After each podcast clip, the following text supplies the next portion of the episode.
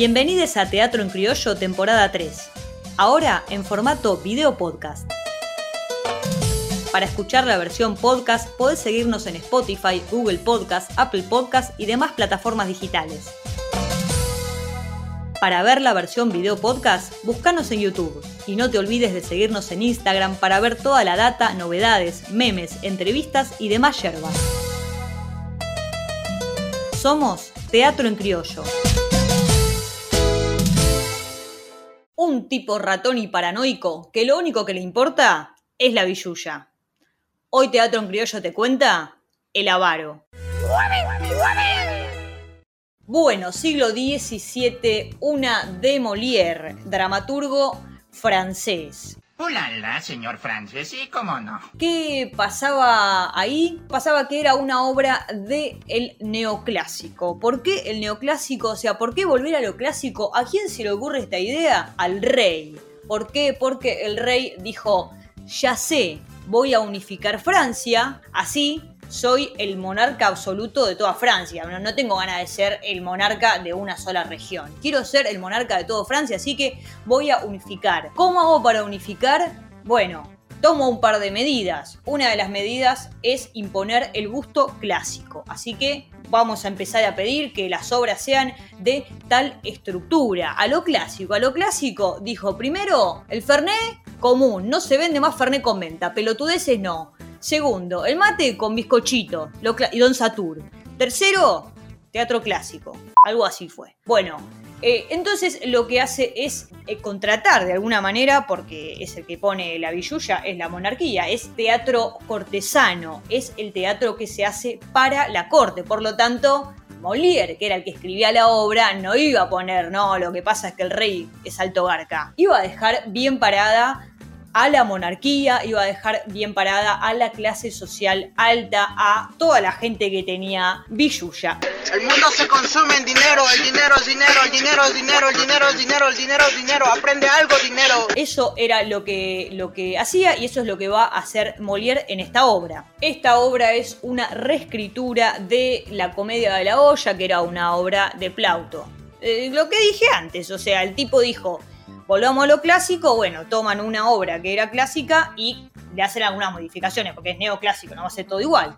Y esta es la historia de un tipo rata, un tipo que nunca quería poner guita, el, que nunca pone plata para la birra, el que te dice, che, uff, ¿sabes que no pasé por el cajero? Bueno, así era Arpagón, el avaro, el protagonista de esta historia. Y tenía eh, un hijo y una hija, este avaro, que ya estaban en edad de casarse. ¿Por qué? Bueno, porque en ese momento te tenías que casar, medio que no había otra opción y obviamente el matrimonio era un arreglo, no era por amor, eso a nadie le importaba, sino que lo que importaba era la billulla. Entonces se tenían que casar con alguien que tuviese guita, obvio. Te vas a casar con, con un pobretón. ¿Por qué? Bueno, porque el avaro era avaro, quería, quería plata. Era un, era un burgués que tenía un tesoro escondido en el jardín, lo tenía enterrado ahí para que nadie lo encuentre y no quería tocar una moneda de, toda esa guita. Entonces, ¿qué dice? Dice, ya sé, voy a casar a mi hija con un viejo ricachón que él como, nada, ya tiene guita y, y qué sé yo, y es viejo, dice,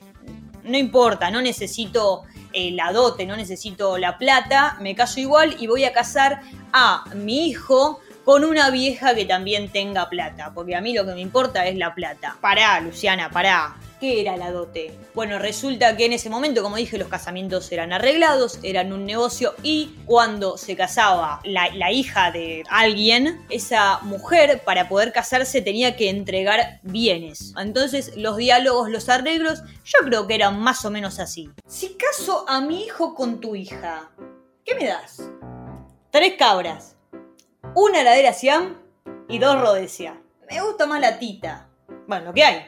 El tema es que el tipo arregló todo esto de la dote, arregló con quién se casa su hijo, con quién se casa su hija, pero no le preguntaron al hijo y a la hija con quién se quieren casar. Y, y ellos estaban enamorados, o sea, no entre sí, porque eso es incesto. Sino que eh, la hija estaba enamorada de un chabón, eh, no tenía mucha guita y estaba trabajando en la casa de, este avaro, era empleado porque eh, estaba laburando ahí por la guita, no solo por la guita, más que nada estaba laburando para entrar en confianza con el padre y entonces todo el tiempo lo adulaba y lo halagaba para que lo quiera. Entonces cuando le pidiera la mano de su hija, eh, nada, el avaro dijera como, bueno, igual es buen tipo. Ese era su plan. Y el hijo a, su vez estaba enamorado de una piba que estaba todo el tiempo cuidando a la madre y que no tenía mucha guita y zaraza. O sea, un garrón porque mm, su- sus amades no tenían plata y el avaro le dice de acá te vas a casar con, con ese pobretón y esa pobretona. La cuestión es que por más que el padre dijera lo que dijera, hiciera lo que hiciera, el hijo y la hija estaban eh, decididos a lograr su objetivo de casarse con la persona que se les canta el orto. Yo ahí los banco, la verdad que tienen razón, pero se pudrió el rancho. ¿Por qué? Primero que Leanto se da cuenta de que su propio padre se quiere casar con su amada. Todo mal. El padre y el hijo ahí interesados por la misma chica. Y por otro lado, eh, el padre organizó el casorio de su hija con ese viejo ricachón y lo invitó a una cena. En vez de decir, bueno, escúchame, se van a casar en uno o dos días hagamos un agasajo, eh, andá, andate ahí a la, a la pizzería y pedite unas gr- grandes de mozzarella, pero de, pero de la más cara. No, no. Le dijo, mira, eh, cocinero, fíjate con qué podés cocinar, yo no tengo plata. O sea, no quiso poner ni medio centavo. Bueno, básicamente esto lo que hace es remarcar todo el tiempo la característica de, la avaricia que tenía este protagonista. Y recordemos que este protagonista tenía un cofre con plata eh, enterrado en el jardín. Y todo el tiempo tenía miedo de que le roben. Era un persecuta un persecuta total, todo el tiempo eh, vigilando y todo el tiempo pensando que todo el mundo le podía robar. Finalmente le roban. Y bueno, ¿qué se le va a hacer? Igual medio como que, por lo menos yo un poco lo disfruté, como que dije, bueno, ¿sabes qué? Un poco te lo merecías porque eso es insoportable, yo qué sé. El tema es que le roban y a quién acusan, bueno, al empleado, a, cua- a cualquier empleado no, justamente culpan a el empleado que era el enamorado de su hija. A todo esto, el padre no sabía eso.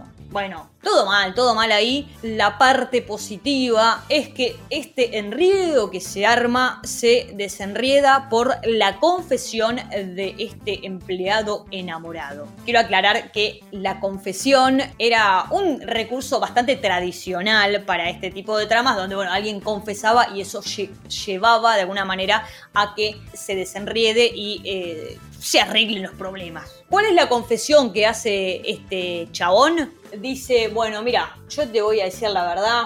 A mí la verdad que eh, no me importa ser tu empleado, no, no tengo ganas de trabajar para vos, yo estoy enamorado de tu hija, yo vengo de Nápoles, eh, yo soy el, el hijo de posta, o sea, de un chabón que tenía mucha plata, pero bueno, se murió.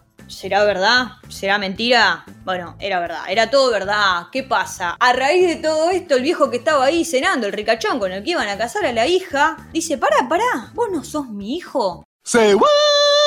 O sea, ese padre que vos decís que se murió, que era de Nápoles, soy yo. Igual todo bien, pero cero memoria tenía el chabón. O sea, no se da cuenta que su padre, ponele que está un poco más canoso, que está un poco más flaco, más gordo, pero los rasgos, bueno, no sé, no se había dado cuenta.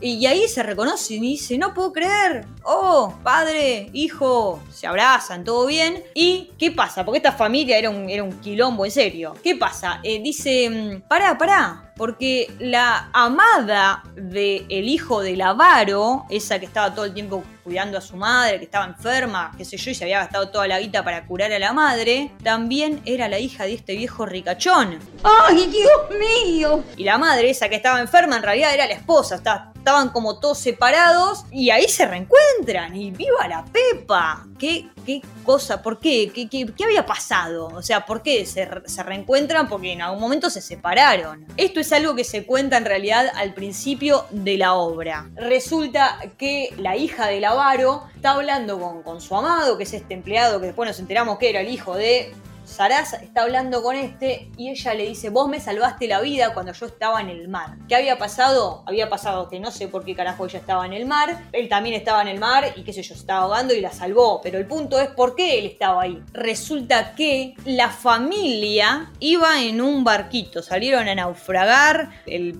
padre, madre, el hijo y la hija salieron a naufragar, pero bueno, muchas olas, muchas olas, les dio vuelta al barco y se separaron. Se separaron y, sobrevivieron, pero cada uno por su cuenta, bueno, excepto la madre y la hija que, vivían juntas, cada uno por su cuenta. Y no se les ocupó, está bien, igual en ese momento no es que había Facebook que pones el nombre y aparece, pero como que dijeron, uy, yo sobreviví, seguro que mi familia está muerta. O sea, todos se dieron por muertos y no estaban muertos. Y acá se reencuentra toda esa familia. Y entonces este viejo ricachón que se iba a casar con esta piba dice, no, ¿cómo me voy a casar si, si ahora me doy cuenta que mi hijo está enamorado de ella? ¿Sabes qué? Que se casen, que se case mi hijo con ella si se aman. Yo voy a pagar la boda porque este tipo era de la nobleza, tenía mucha guita. Y el avaro era burgués, o sea, había una diferencia de clase. Por otro lado, también dice, quiero que se case también mi hija, que está ahí pobre cuidando a la madre, quiero que se case con el hijo del avaro, también voy a pagar la boda, yo pago todo. ¿Por qué? Porque es yo pago todo, yo pa' qué era Ricardo Ford. Bueno, un poco sí. ¿Por qué? Porque él tiene otro título, él no es un burgués, ¿sí? Entonces, justamente lo que está marcando Molière, lo que está marcando la obra, es que el burgués no, no puede ascender a la clase eh, del noble. Eh, ese es el mensaje básicamente de la obra, es eh, la nobleza riéndose de la burguesía y diciéndole, vos naciste burgués, vas a morir burgués, eh, acá no vas a ascender, clasismo a full. Y así termina esta historia con el reencuentro de esta familia que eran como los Benvenuto europeos, con la intromisión de este viejo ricachón que pone la papota, resuelve todo y todos felices. En fin, el avaro. La historia de la nobleza mofándose de la burguesía. Tener que leer todas esas obras sería una verdadera tragedia.